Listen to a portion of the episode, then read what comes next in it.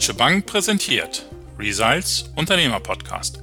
Mein Name ist Boris Karkowski und ich spreche mit Unternehmern über die Themen, die den Mittelstand umtreiben.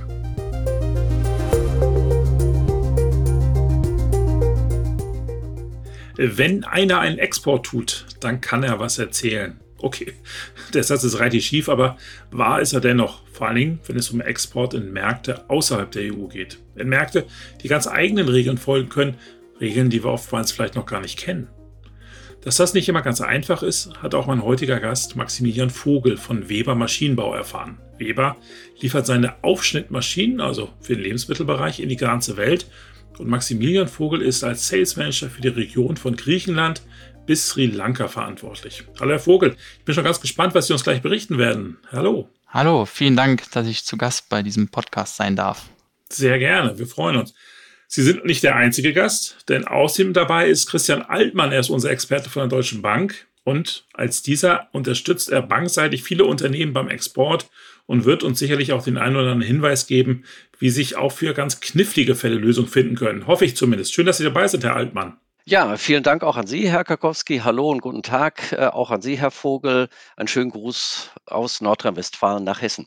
Herr Vogel, ich habe es gerade schon gesagt, Weber Maschinenbau ist auf der ganzen Welt aktiv. Worauf muss man sich denn eigentlich so einstellen, wenn man in Märkte wie Türkei, Arabische Emirate oder Sri Lanka exportiert? Was sind da so die größten Unterschiede gegenüber einem Export nach Frankreich? Weber Maschinenbau hat eine hohe Exportquote, größer als 75 Prozent und somit decken wir rund um den Globus viele Kunden ab. Wir sind mit unseren Schneidemaschinen in rund 100, 150 Ländern auch vertreten. Und wir haben eine Wahnsinnsbandbreite zwischen, ich sage jetzt plakativ, dem schnelllebigen asiatischen Markt, einem handlungsstarken Middle East, einem europäischen Markt, der, man kennt es aus Film und Fernsehen, der Trend der veganen Produkte, recycelbare Verpackung. Und dann, wenn man auf der Weltkugel nach links wandert, hat man Amerika und Südamerika mit einem sehr starken Fleischmarkt Worauf muss man sich einstellen? Man muss letztlich die kulturelle Vielfalt und die Unterschiede der jeweiligen Länder immer im Hinterkopf behalten und diese dann auch berücksichtigen. Mhm. Herr Altmann, das eine ist natürlich das operative Geschäft. In den USA essen Sie Bacon, in anderen Regionen der Welt eher weniger. Das andere ist aber natürlich das Thema auch Finanzierung. Was gibt es denn da für Herausforderungen, wenn man in solche Märkte geht? Also letztlich muss man wissen, dass im Grunde genommen die einzelnen Märkte unterschiedliche Marktusancen haben. In dem einen Land wird halt das Akkreditiv oder das Inkassogeschäft nachgefragt. Ja, in dem anderen Land wird einfach so ohne irgendeiner Form eine Absicherung exportiert. Das ist im Wesentlichen hier bei uns in Westeuropa beispielsweise der Fall. Da gibt es private Kreditversicherungen, die da eine sehr, sehr große Rolle spielen. Da spielen Banken eher eine untergeordnete Rolle. Ja, und in Südamerika, je weiter man im Grunde genommen aus Europa entfernt arbeitet, desto interessanter wird im Grunde genommen die Frage nach Banken und nach den Absicherungsmöglichkeiten, die die Banken bieten. Dann will ich das jetzt mal konkret an einem Beispiel mal festmachen. Türkei. Herr Vogel, da sind Sie auch aktiv mit Weber Maschinenbau. Können Sie vielleicht mal einen Fall schildern und was da so eine typische Situation ist? Wir hatten vor zwei Jahren die ersten Berührungspunkte, Herr Altmann und ich, bei einem damaligen neuen Projekt. Der Kunde hatte bereits eine Schneidemaschine von uns, eine kleine Schneidemaschine und wollte in eine neue Lösung investieren. Wir haben ihn nach Deutschland eingeladen, wir haben ihn zu Referenzkunden mitgenommen, ähm, wir haben ihn begeistern können von unseren Lösungen und dann kam es zum Abschluss und da haben wir dann Folgendes festgestellt, dass der Kunde über einen Zeitraum finanzieren wollte. Und das war damals an einem Freitagnachmittag. 15 Uhr. Wir saßen in einem Besprechungsraum und der Kunde hat uns das dann gefragt. und dann haben sie Herrn Altmann verzweifelt angerufen, der sich natürlich darauf gefreut hat, dass sie ausgerechnet am Freitagnachmittag noch anrufen, oder? Herr Altmann, wie haben Sie reagiert? Ja, also Freitagnachmittag ist natürlich unsere bevorzugte Arbeitszeit. Da brauchen wir gar nicht drüber reden, klar. genau. Ich will nicht sagen, dass es häufig vorkommt, aber tatsächlich ist das nicht ganz unrealistisch. Und die Fragestellungen bei derartigen Themen sind meistens immer die gleichen. Ja? Also im Grunde genommen geht es halt darum, in welches Land wird exportiert, in dem Fall eben die Türkei. Wie hoch ist der Betrag? Was wird exportiert? Das hat so eher regulatorische Aspekte im Hinblick auf Embargo und Sanktionen, die dann entsprechend zu prüfen sind. Ja? Wer ist der Importeur und welche Banken möglicherweise spielen eine Rolle. Und aus diesem Konglomerat von Daten, da kann man im Grunde genommen schon mal was ganz Gutes basteln, wenn man im Grunde genommen dann auch eine Vorstellung hat, welche Zahlungsbedingungen eben diesem Geschäft zugrunde liegen können oder die diskutiert werden, beziehungsweise vom Importeur gewünscht werden. Ist das dann gleich so, dass Herr Vogel sagt, Herr Altmann, sprechen Sie doch mit dem Importeur gleich, also mit unserem Kunden? Oder sagen Sie erstmal, das am liebsten wäre es mir, Herr Vogel, wenn Sie mal alles schon mal zusammenstellen, was es zu dem Thema gibt und vor allen Dingen, was braucht es dann? In aller Regel werden die Verhandlungen durchaus vom Exporteur äh, mit dem Importeur geführt. Die Banken sind, sagen wir mal, begleitend im Hintergrund. Es gibt Ausnahmefälle tatsächlich, wenn es darum geht, beispielsweise Instrumente zu erläutern, die vielleicht als Grundlage für die Zahlungsabwicklung gewählt werden. Ja, das ist insbesondere dann bei Finanzierungsthemen wie langfristige Finanzierungen auf der Basis von Euler Hermes, von der Hermes Bundesdeckung der Fall dann biete ich also schon mal an, dass ich auch mit dem Importer spreche, um zu erläutern, wie im Grunde genommen die Abwicklung funktioniert und äh, welche Grundlagen es dafür gibt, wie das im Grunde genommen abläuft. Herr Vogel, nun ist es ja so, dass zumindest stelle ich mir das so vor, in der Türkei dann doch manchmal auch andere Unterlagen in anderen Formaten, vielleicht auch in einer anderen Qualität vorliegen, als wir das vielleicht von hier aus Deutschland so kennen. Was sind denn da so die typischen Schwierigkeiten, auf die Sie dann stoßen, wenn Sie den Anforderungskatalog von Herrn Altmann dann quasi gemeinsam mit dem Importeur abarbeiten? Wir hatten damals, also bei diesem Beispiel an dem besagten Freitag, natürlich von dem Kunden gesagt bekommen, diese und diese Bank ist seine präferierte Lösung. Daraufhin bin ich mit dieser Bank, mit dieser Information zum Herrn Altmann gekommen und habe ihn diese Bank genannt. Und Herr Altmann hat mit seinem Team geschaut, ob die Deutsche Bank eine präferierte Bank in der Türkei dann darstellt. Und das war wie, ich sage jetzt mal ganz plakativ, wie ein Ping-Pong-Effekt. Also danach hat Herr Altmann natürlich wieder erneute Fragen gestellt, die ich dann, dann wieder in die Türkei wieder weitergegeben habe. Und es ist ganz klar und offensichtlich, dass die Dokumente, wie wir sie in Deutschland haben, nicht immer auch deckungsgleich zu denen in der Türkei sind. Also vielleicht ergänzend dazu, letztlich geht es halt darum, dass über dieses Korrespondenzbankensystem man versucht, den Importeur bzw. den Exporteur zusammenzubringen und so die Zahlungsabwicklung zu erleichtern. Was bedeutet Korrespondenzbankensystem? Wir als Deutsche Bank haben in einzelnen Ländern der Welt ganz bestimmte Banken, mit denen wir zusammenarbeiten, den Korrespondenzbanken. Und nur über die Banken können wir im Grunde genommen dann Geschäfte auch absichern bzw. auch abwickeln. Ja, und was die Dokumentation angeht, gut, man kann sich natürlich vorstellen, in den einzelnen Ländern der Welt gibt es unterschiedliche Chancen, unterschiedliche Dokumentationsanforderungen. Aber interessanterweise ist es so, dass die weltweite Handelsusance eben dazu geführt hat, dass eben für Export-Import-Geschäfte ganz spezielle Standards entwickelt wurden oder sich herausgebildet haben, die dann als Grundlage für derartige Geschäfte eben genommen werden. Das ist also beispielsweise eine Handelsrechnung, Commercial Invoice. Ja, das sind Packlisten, die man dann nutzt. Das sind im Grunde genommen die Transportpapiere, beispielsweise ein Bill of Lading, also für den Seetransport. Die sind üblicherweise dann eben die Dokumentation Information für derartige Geschäfte. Mhm. Und das ist auch relativ standardisiert, egal ob ich jetzt in die Türkei oder nach Mali oder nach Chile exportiere? Das ist in der Tat so. Also das ist wirklich standardisiert. Das heißt nicht, dass immer im Grunde genommen alles in gleichem Umfang erfolgen muss. Wenn ich ein Exportgeschäft äh, beispielsweise nach Singapur oder nach Südkorea mit begleite, dann sehe ich ganz häufig nur drei von diesen Dokumentenarten wie Handelsrechnung, wie Packliste und ein Transportpapier. Währenddessen, also wenn man sich überlegt, man exportiert nach Indien beispielsweise oder in den Raum des Nahen Ostens, also beispielsweise nach Saudi-Arabien, da ist es nicht unüblich, dass man im Grunde genommen acht, neun, zehn Dokumentenarten benutzt, die dann eben auch bei der Abwicklung des Akkreditivgeschäfts beispielsweise eine Rolle spielt und wo Dokumente teilweise sogar von Botschaften legalisiert werden müssen.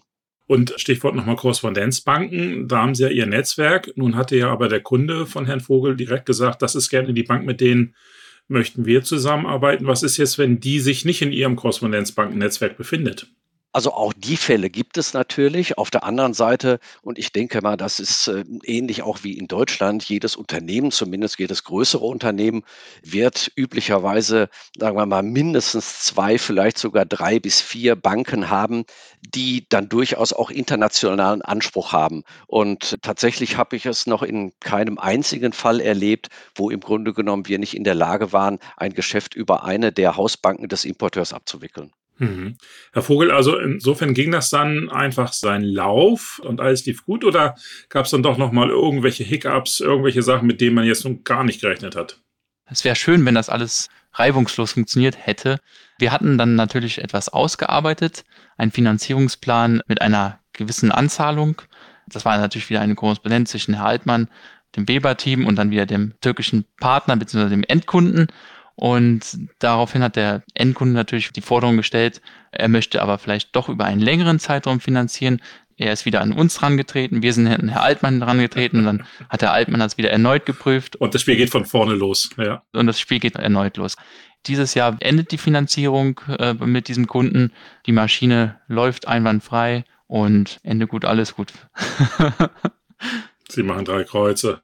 Also in der Tat muss ich sagen, dieses Geschäft war sicherlich von der Herangehensweise und von dem Diskussionsbedarf äh, zu Beginn sicherlich außergewöhnlich. Also ich meine, mich erinnern zu können, dass wir grob ein halbes Jahr über dieses Geschäft tatsächlich gesprochen haben, beginnend im Grunde genommen mit dem üblichen Instrument der Zahlungsabsicherung, das Akkreditiv. Und letztlich war es aber so, dass wir dann über eine Zahlungsgarantie gegangen sind, die eben über die Importeursbank, über die türkische Bank eben dargestellt wurde, um im Grunde genommen genommen den Finanzierungshorizont von zwei Jahren entsprechend abzubilden. Also, das war schon ein bisschen ein kniffliger Fall, von dem wir gerade gehört haben. Gibt es denn aber eigentlich auch Märkte, wo Sie jetzt sagen, ah, ah also nicht mit uns, da lassen wir die Finger von? Also das kann in der Tat auch passieren. Schwieriger wird es halt in den Ländern, wir sprachen gerade darüber, wo wir nicht mit Korrespondenzbanken vertreten sind. Ja, oder ein ganz klares No-Go sind simple Länder, wo entsprechende Embargos, Sanktionen bestehen, die wir im Grunde genommen ja nicht umgehen können und auch nicht wollen. Das ist ganz klar.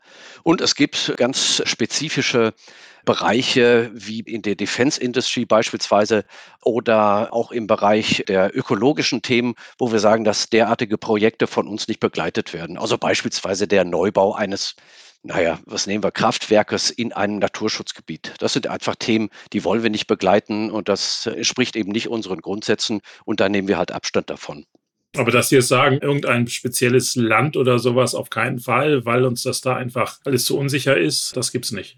Wie gesagt, also Embargo-Themen, Sanktionsthemen äh, spielen natürlich eine Rolle. Also bei uns ganz konkret sind es halt drei, vier, fünf Länder, wo wir sagen, also derartige Geschäfte werden wir dort nicht begleiten. Also beispielsweise jetzt Nordkorea fällt mir jetzt gerade so ein oder auch äh, Geschäfte mit äh, Importeuren auf der Krim, ja, aufgrund eben der aktuellen geopolitischen Sage. Grundsätzlich sage ich immer so, ich nehme da hier diesen Slogan von einem bekannten japanischen Automobilisten, nichts ist unmöglich. Wenn ein Kunde eben ein Geschäft vorstellt, dann werden im Grunde genommen genau diese, sagen wir mal, eher auch geschäftspolitischen Themen zunächst einmal überprüft, ja, und dann aber im Anschluss direkt abgecheckt, inwieweit eben wir mit unseren Möglichkeiten zur Verfügung stehen können und eben nicht nur mit unseren Möglichkeiten, sondern dann möglicherweise eben auch andere Optionen wie die Hermes Bundesdeckung oder auch vielleicht private Kreditversicherungsthemen da vielleicht eine Rolle spielen können. Mhm. Herr Vogel, man kann, glaube ich, sagen, zum Glück weder Krim noch Nordkorea in ihrem Zuständigkeitsgebiet. Der Fall in der Türkei, war das für Sie auch so ein Punkt, wo Sie sagen, okay, da habe ich viel gelernt, ich formuliere es mal so, oder gibt es da vielleicht in Märkten wie Sri Lanka oder im Nahen Osten oder sowas auch nochmal Fälle, die Ihnen schon immer so ein bisschen graue Haare wachsen lassen? Am Beispiel dieses Projektes in der Türkei, natürlich bin ich dadurch persönlich gewachsen, so kann ich sagen. Ich habe mich aktiv mit dieser Finanzierung, mit der Absicherung beschäftigt, in Zusammenarbeit mit der Deutschen Bank. Das Projekt ist abgeschlossen, der Kunde ist glücklich, die Finanzierung ist erfolgreich und natürlich, wenn man jetzt nach links oder nach rechts auf dem Globus schaut, gibt es in Indien oder in Sri Lanka natürlich auch ähnliche Fälle. Und gestärkt durch die Korrespondenz mit der Deutschen Bank kann man da natürlich auf neue Projekte zugehen. Ich habe jetzt eins zum Beispiel im arabischen Raum mit einer Unternehmensgruppe, wo wir da schon in den nächsten Verhandlungszügen sind. Sehr schön. Frage zum Schluss an Sie beide. Vielleicht halt und machen Sie den Anfang. Gibt es so ein, zwei zentrale Tipps, gerade mal jetzt aus Ihrer Erfahrung gesprochen, die Sie haben beim Thema Export und unsichere Märkte für andere Unternehmer, die, die uns jetzt zuhören? Naja, ich glaube, das Wichtigste ist erstmal die Offenheit, eben mit anderen Ländern logischerweise Geschäfte zu machen und dann analog dazu aber auch eine völlig ergebnisoffene Herangehensweise. Also nicht fixiert sein auf ein ganz spezielles Instrumentarium. Der ganze Instrumentenkasten, der muss im Grunde genommen ausgebreitet sein, ja, um im Grunde genommen dieses Geschäft abwickeln zu können. Und in dem Gespräch, in den Diskussionen, in den Verhandlungen mit dem Importeur wird es dann im Grunde genommen darum gehen, dieses Geschäft, was der Importeur Importeur ja möchte und auch der Exporteur abwickeln möchte, dann auf der Basis abzustellen mit den Instrumenten, die auf beiden Seiten ermöglicht werden. Und dann haben wir es. Super. Herr Vogel, Ihr Tipp? Ziemlich deckungsgleich mit denen von Herrn Altmann, aber grundsätzlich Offenheit für neue Projekte. Natürlich, jeder starke Partner oder jede Tochtergesellschaft in dem jeweiligen Land kennt den Kunden meist besser als der Headquarter. Das heißt, da natürlich, wir müssen starke Partner ausbauen, starke Partner haben Mut für neue Märkte und dass jedes Projekt anders sein kann und dass man da halt die Offenheit dazu hat, beziehungsweise auch nicht die Scheuklappen aufsetzt. Das ist doch ein gutes Schlusswort. Herr Vogel, Herr Altmann, hätte gerne mit Ihnen noch wirklich länger gesprochen, aber leider, leider sind wir schon am Ende unserer Sendung. Herzlichen Dank für die offenen Einblicke und Tipps Ihnen beiden. Schön, dass Sie dabei waren. Danke auch von meiner Seite. Vielen Dank, Herr Karkowski. Gerne. Alles Gute auch an Sie, Herr Vogel. Vielen, vielen Dank. Ja, liebe Zuhörerinnen und Zuhörer. Wie hat Ihnen unser leicht verändertes Format gefallen? Also mir hat es große Freude gemacht, mit beiden quasi gleichzeitig zu sprechen und nicht nur mit einem kurzen Einspieler, den Herrn Altmann dabei zu haben. Aber uns interessiert natürlich, was Sie darüber denken. Also schreiben Sie uns Ihre Meinung. Ich bin schon ganz gespannt. Ansonsten bis zum nächsten Mal. Alles Gute und Tschüss.